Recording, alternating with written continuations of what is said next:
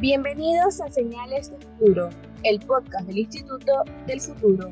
Mi nombre es Shirley Orue y hoy estamos acompañados de un gran invitado, Javier Benavides, que es socio de Investa, empresa que brinda servicios de estrategia de crecimiento ultra rápido para MIPES en toda Latinoamericana. Y el día de hoy vamos a tocar un tema muy importante que estamos viendo con visión a futuro, como todas las semanas en el podcast, estrategias para el crecimiento de las pymes en el Perú. Vamos a empezar con la primera pregunta, pero primero quiero agradecerte, Javier, por haber aceptado esta entrevista y darte el pase. ¿Qué tal, Javier? Buenas tardes. Hola, Shirley, qué gusto. Encantadísimo de estar aquí con tu audiencia. Ok, Javier, muchas gracias. Vamos a empezar con la primera pregunta, porque este es un tema muy importante que también preocupa en el Perú entonces vamos a empezar con la primera preguntita de estrategias para el crecimiento de las pymes en el Perú. ¿Cómo se puede impulsar el crecimiento de las pymes? Uy, a ver, vamos, vamos a hablar de pequeñas y medianas empresas. Entonces vale, vale, la pena comentar algo sobre lo que las está distinguiendo, ¿no? O sea, para efectos legales estadísticos, una microempresa, que no es el tema, vende menos de 500 UIT anuales, es decir, más o menos 2.6 millones de soles anuales y tienen hasta 10 trabajadores. Y cuando nosotros hablamos de, pyme, o sea, de, pequeña empresa, de mediana empresa, estamos hablando de empresas que venden más de esos 2.6 millones de soles al año hasta 11.8 millones de soles y que tienen hasta 200 trabajadores. Estas métricas son bastante diferentes de acuerdo con los países. Inclusive, por ejemplo, en Estados Unidos eh, se considera que una pequeña empresa tiene menos de 500 empleados y en algunas industrias hasta 1.500 empleados. Y, y en Estados Unidos, por ejemplo, no hay clasificación para microempresa. Entonces, cuando nosotros hablamos de estrategias y, como estamos ya en un mundo digital, hay que tener en cuenta que la incorporación de, de, tecnologías resulta tremendamente importante. Y, lo bueno es que, eh, de acuerdo con las últimas encuestas que se han realizado en 2022 y 2023 de Microsoft, IBM, el mismo produce, empresas como International Data Corporation, eh, el gasto en tecnologías de información en Perú, por ejemplo, ha sido más o menos de 6.700 millones de dólares en 2022. Y ese gasto va a ir subiendo. Eh, y, para qué ese, ese gasto? Y dado que hay esa conciencia, ¿no? Es para desarrollar nuevos negocios, para explotar mejor los negocios actuales, para desarrollar nuevos productos y servicios, para escuchar mejor la voz del cliente, para generar esas antenas, para escuchar mejor al cliente y orientarnos hacia la diferenciación intensa de productos y de la experiencia que genera todo ese proceso de contacto. ¿Eso para qué? Para desarrollar procesos menos rígidos y orientados a los cambios del cliente, ya no solamente a nivel reactivo, sino predictivo, para generar y aprovechar herramientas tecnológicas que antes solamente estaban al alcance de las grandes empresas y hoy día ya están al alcance de la MIP, o de la PYME, y reducir costos al permitir automatización que no afecte ni nuestro servicio ni nuestra calidad. Y no solamente eso, sino también atacar un elemento de la pyme que es fundamental desde el punto de vista de la toma de decisiones de sus accionistas, que es prevenir los riesgos de operación, los riesgos de mercado, y los riesgos de liquidez y cobranza, inclusive mejorar la protección. Por ejemplo, si yo manejo mis finanzas de manera electrónica, me protejo de secuestradores, de marcas, de robos, de ruleteos, de fondos fijos. Eh, si yo tengo venta electrónica y procesos logísticos automatizados, reduzco los robos de mercadería a nivel interno y externo. Si uso un ERP, puedo tener alertas rápidas ante variaciones en el negocio para investigar qué pasa. Si uso tecnología de relacionamiento, de relacionamiento con clientes, puedo entenderlos mejor, identificarlos y así como prevenir movimientos extraños o inclusive corrupción. De esa manera, siempre vamos a estar a la delantera, no solamente de las otras medianas y pequeñas empresas, sino incluso de las grandes empresas. Entonces, estamos viendo ya un cambio importante en competitividad para aquellos que adopten tecnologías y estrategias digitales. Ok, Javier, me parece muy interesante lo que acabas de mencionar y que asimismo también hagas mención entre la diferencia de MIPES y PYMES, ya que muchos no, no, no son enterados de eso. Entonces, vamos a seguir con la siguiente pregunta. ¿Cómo podemos fortalecer las pymes? En la actualidad tenemos estrategias digitales. ¿Cuáles son? A ver, vamos, vamos al punto, ¿no? Muchas veces pensamos que digitalizar es pasar del papel al Excel o del Excel a un ERP. Y pensamos que solamente esto, este cambio, que es un cambio tecnológico, es un cambio hacia la digitalización, con eso nos basta. Lamentablemente, esto no es así. Nosotros podemos cambiar todo a digital, Pero si no cambiamos las ineficiencias que tenemos dentro de nuestra compañía, eso de poco nos va a servir.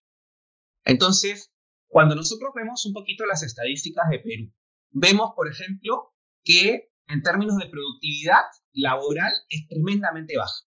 A nivel de mediana empresa, la productividad laboral es del 35%, es la tercera parte de la productividad laboral de una gran empresa promedio. Y estamos hablando de la gran empresa promedio.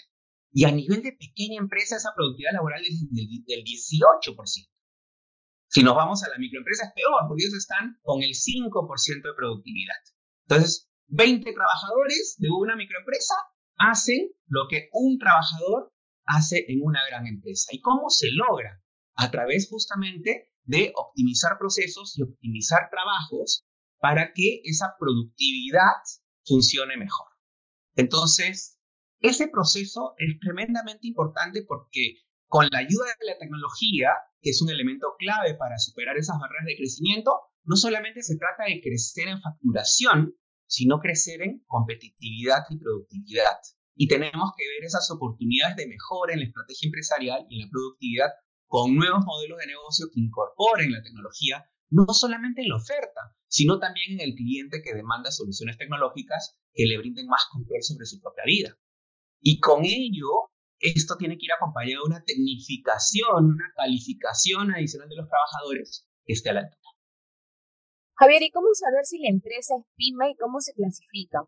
Ya había mencionado un poquito los aspectos de, digamos, de cómo este, la facturación y, la, y el número de trabajadores es uno de los elementos que para efectos legales estadísticos se tienen en Perú. Para hablar de pyme, pequeña y mediana, podemos hablar de cualquier empresa que vende más de 2.6 millones de soles, 500 suites, hasta 11.8 millones de soles al año, ¿no? Y que tiene entre 10 y 200 trabajadores.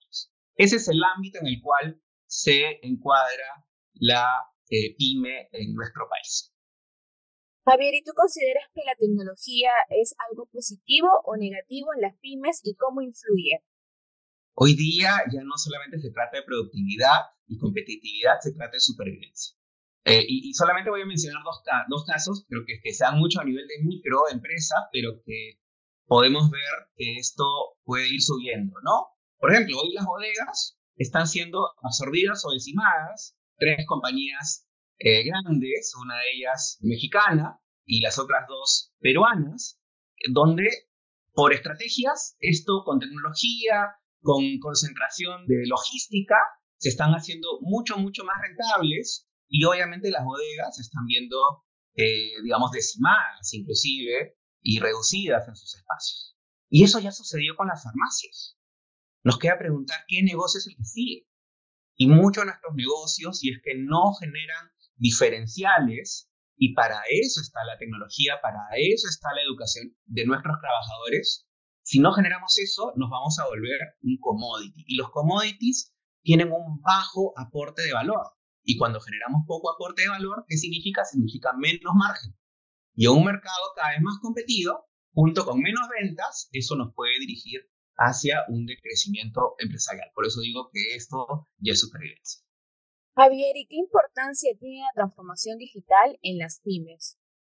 Es altísima y, lo bueno es que esto ya está bien detectado y muchos ya están eh, encaminándose hacia un proceso de transformación tecnológica, digital y educativa. Y no solamente hablamos de, de transformación digital, sino es una transformación que va a lo largo de toda la cadena de valor. Por ejemplo, según Microsoft, 6 de cada 10 empresas ya ha iniciado el desarrollo de aplicaciones propias y 76% considera ya que la tecnología será valiosa para su supervivencia y sobrevivimiento. Y con esta misma encuesta, eh, en 2022 ya las pymes, 66% tenían programas de trabajo remoto y 88% al ver que había trabajo remoto, considera que la ciberseguridad es clave en su negocio. IBM en 2022 también lanzó un reporte donde indicaba que el 28% de las empresas están implementando soluciones con componente de inteligencia artificial. El otro reto es la cantidad de personas con conocimiento para poder abordar esas labores relacionadas con la tecnología, lo que no está creciendo tanto, ¿no? Y eso a pesar de que hoy día tenemos ya tecnología para generar herramientas digitales con cero o muy poco código, que son las corrientes no code o low code. E incluso tenemos herramientas de inteligencia artificial para generar y ayudar a generar código. Entonces, acá tenemos un gran problema y una gran oportunidad. Tenemos poca productividad, además de alta eh, carga operativa delegada del Estado, eh, Ministerio de Trabajo, nos delegan su trabajo, pero tenemos ya una clara percepción y una visibilización de la tecnología como clave para superar las barreras de crecimiento. Y lo bueno es que tenemos oportunidades de mejora en la estrategia empresarial y en la productividad con nuevos modelos de negocio que incorporan la tecnología. Ya no solamente en la oferta, sino en ese cliente que está demandando soluciones tecnológicas que le ayuden a lograr sus objetivos de mejor manera.